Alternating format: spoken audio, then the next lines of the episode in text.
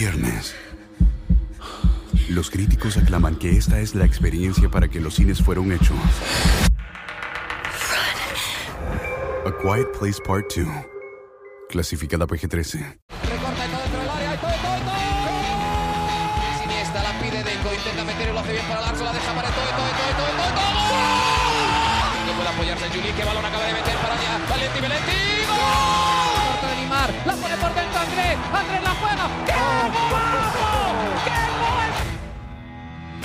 Un regate. Mira el segundo el disparo. El rechace tiene que llegar. ¡Gol! Del Barcelona.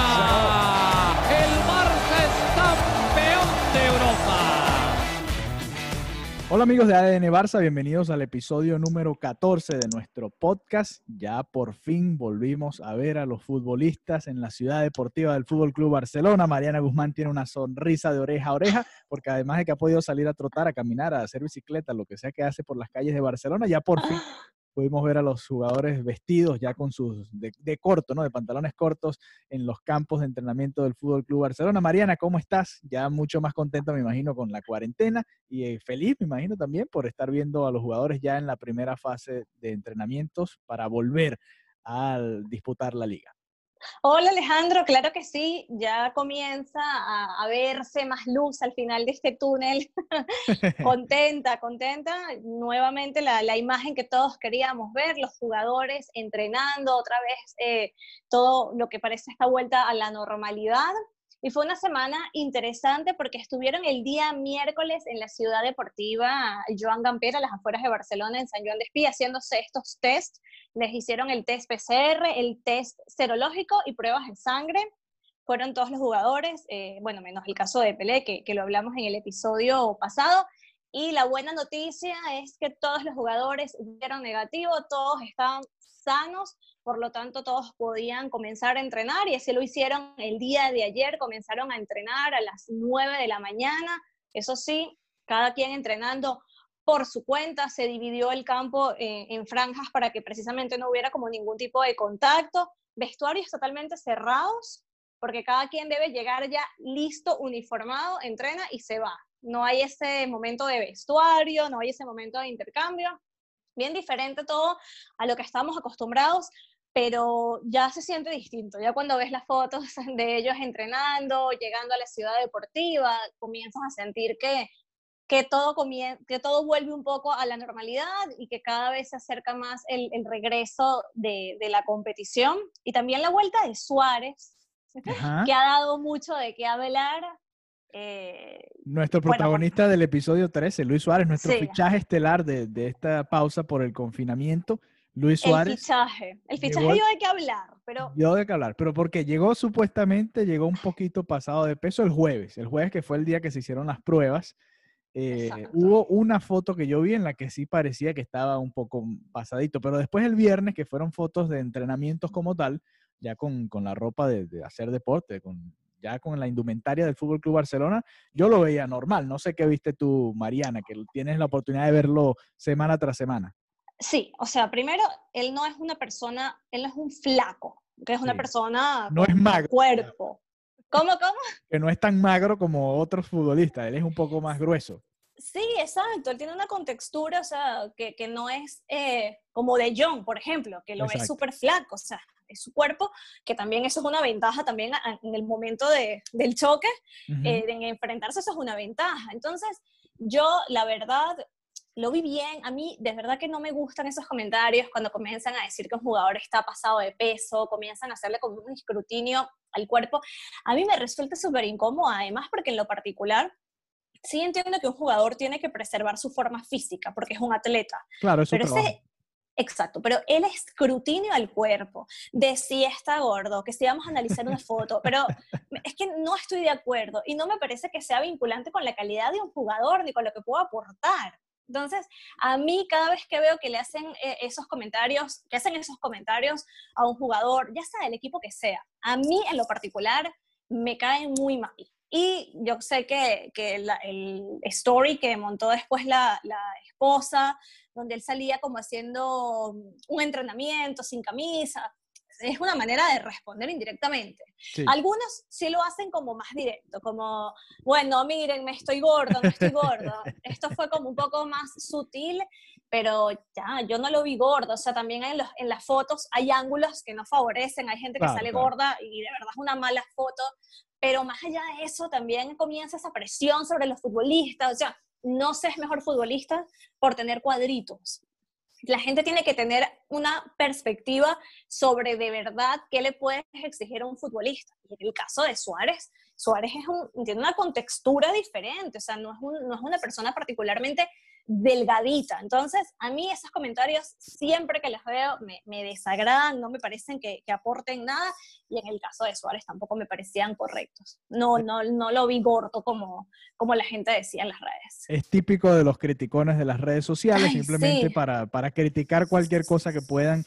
Y, y, se hacía precisamente la comparación con Hazard del Real Madrid, que llegó muy flaco de los entrenamientos, o sea, como debería estar, en comparación a como llegó en, el verano, por ejemplo, que sí también había llegado un poco eh, pasado de peso. Yo entiendo al, ok, los que se quejan o los que critican esta parte, por eso que comentábamos, ¿no? El, futbolista, el deportista de alto rendimiento en general, trabaja con su cuerpo y en teoría debería llegar en buena condición a, a los entrenamientos, pero igual Suárez siempre se ha destacado por llegar eh, no al 100%, digámoslo así, y después ya con los entrenamientos y al comienzo de la temporada, él termina agarrando el ritmo y sigue anotando goles. Él no ha dejado de anotar goles con el Fútbol Club Barcelona, este flaquito o un poco más gordito que, que, creo que no es lo importante. Tienes toda la razón. La noticia que sí me preocupa, más allá de los kilos que pueda tener o no Luis Suárez encima, que creo que me va y me viene, si hace gol no me importa si está gordito. Claro. Es la lesión de Samuel Umtiti. No puede ser. Se volvió a lesionar Samuel Umtiti, otra lesión para el Fútbol Club Barcelona. ¿Qué hizo? ¿Cómo se, o sea, más allá, la lesión más tonta de estos de, de este confinamiento creo que es la de Jovic, que se lesionó solo en su casa. Pero ahora... Sí, eso, es la, eso, eso de verdad esa es la peor. muy lamentable.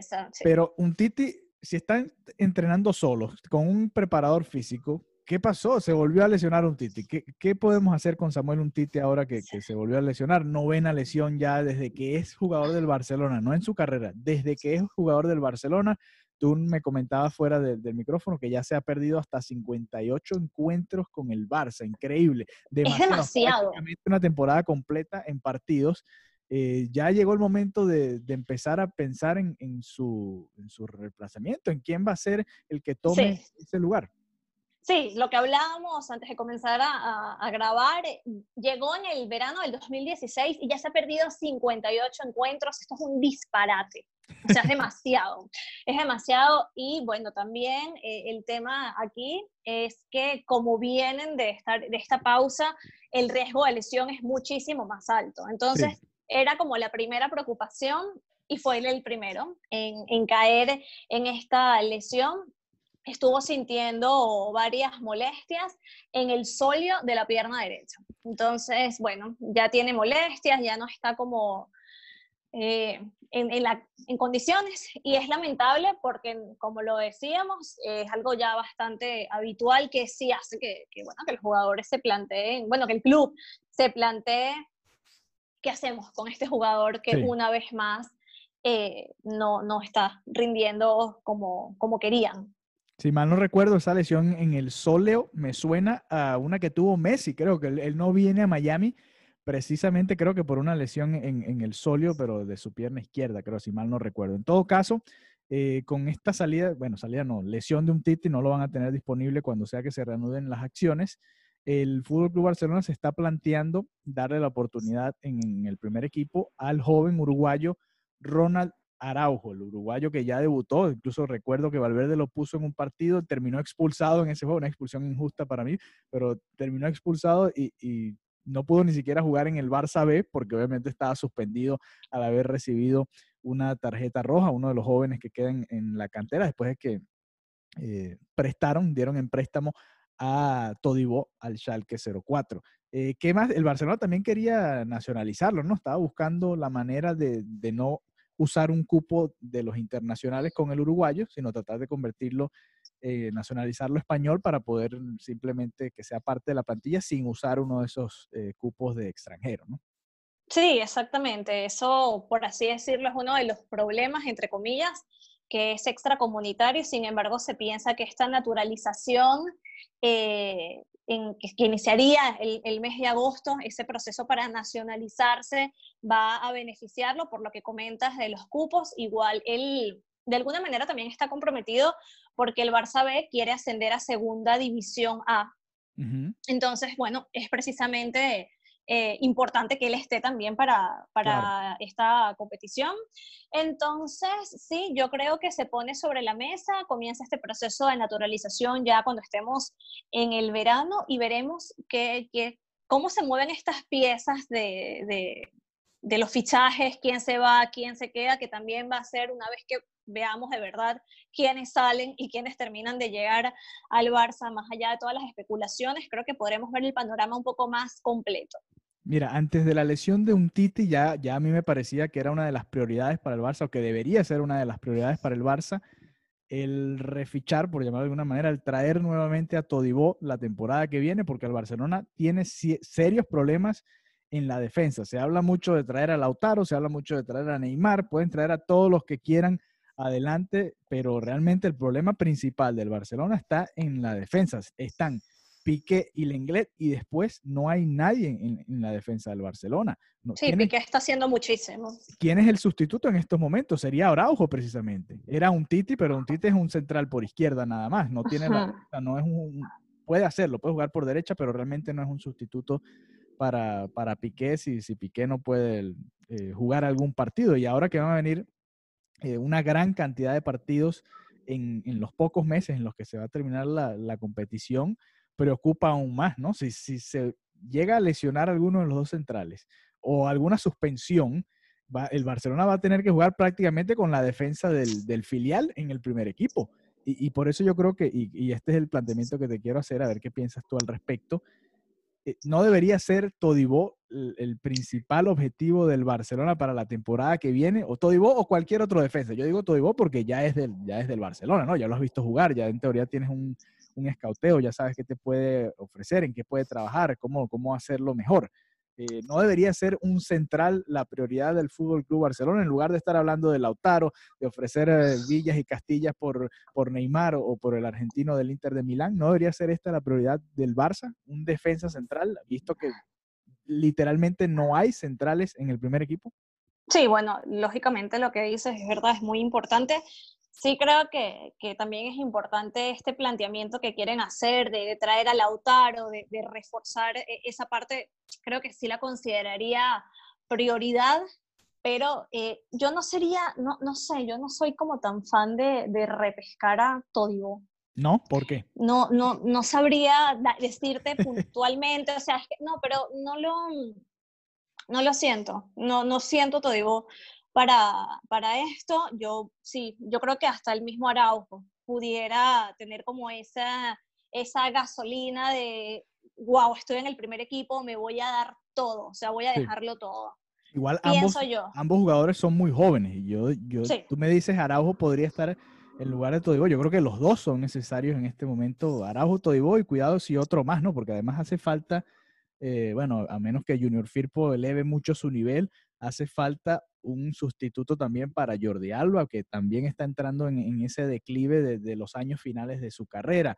Eh, Semedo por ahora ha estado solvente en el lateral derecho y, Sergio Roberto se ha adaptado a esta posición, pero sabemos que esa no es su posición natural. Entonces el Barcelona en defensa realmente eh, es la parte que yo veo más débil de, de, desde afuera, ¿no? Si tú me, tú me dices más bien ahora en el mediocampo, yo creo que hay mucha gente y, le es difícil a Setién rotar, ¿no? Encontrar la manera de, encontrar qué tres, qué, tres jugadores va a utilizar ese día. Y si llega a volver Coutinho la temporada que viene, va a tener incluso otra opción más para, para utilizar ahí. Y si llega Lautaro y quiere jugar con Lautaro, Messi, Suárez y Griezmann, va a tener que traer a Messi al medio campo también, por, por dar alguna idea, ¿no?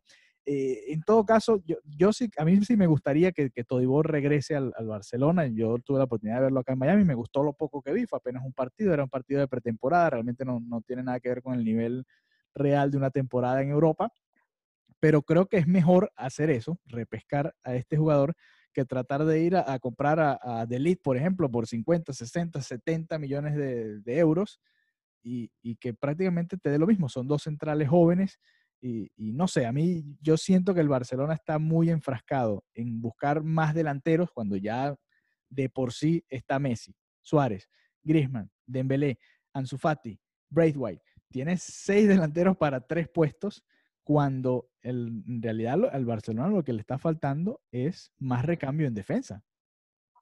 Claro, claro. Lo que pasa es que en un momento cuando Suárez se, lesionó y Griezmann parecía no estar completamente al punto, daba una sensación bastante débil también eh, en la parte de ataque. Entonces, mm. también viene un poco a, esa es un poco la razón, que al final también se veían un poco las fallas y se veía como a Messi solo y que todo dependía mucho de Messi. Entonces, por esta parte, entiendo la urgencia de ahora qué hacemos, porque Griezmann no está al, al, nivel que estábamos esperando, porque se nos lesionó Suárez, que es el mejor socio con Messi, y sí comenzaba como a inquietar esa, esa ausencia, ¿no?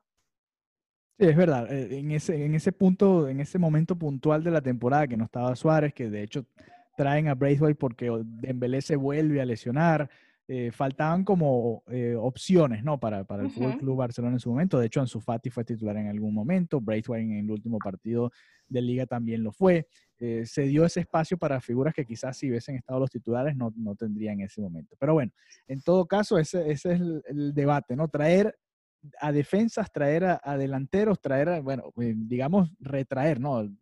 Podemos hacer un programa especial de los jugadores que están en este momento a préstamo que, son varios casos y cada uno tiene su peculiaridad, pero el, Barcelona siento que se, ha desviado un poco en, obviamente, traer a la superestrella, que es muy importante, a cualquiera de las dos, Neymar o Lautaro, que si terminan de llegar, creo que al, final, a la larga, el barcelonismo lo va a agradecer, pero esta situación de la defensa creo que, es preocupante también, y ahora que se volvió a lesionar un Titi, eh, que era también uno de esos jugadores que también se estaba pensando que podía ser vendido a final de temporada para tratar de hacer un poco de caja.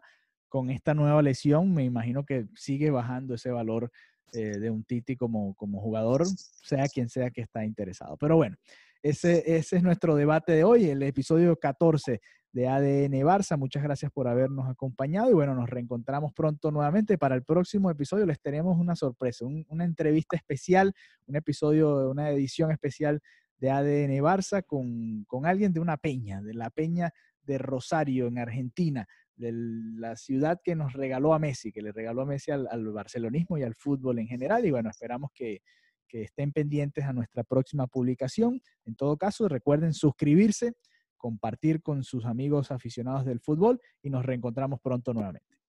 Adeu. Adeu. Viernes. Los críticos aclaman que esta es la experiencia para que los cines fueron hechos.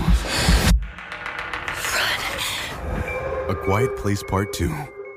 Clasificada PG-13. Te preocupas por la salud de tu familia y hoy un sistema inmunológico fuerte y una mejor nutrición son más importantes que nunca. Es por eso que los huevos Egglands Best te brindan más a ti y a tu familia. En comparación con los huevos ordinarios, Egglands Best te ofrece 6 veces más vitamina D y 10 veces más vitamina E, además de muchos otros nutrientes importantes, junto con ese delicioso sabor fresco de granja que a ti y tu familia les encanta. No son tiempos ordinarios, entonces, ¿por qué darle a tu familia huevos ordinarios? Solo Egglands Best. Mejor sabor, mejor nutrición, mejores huevos.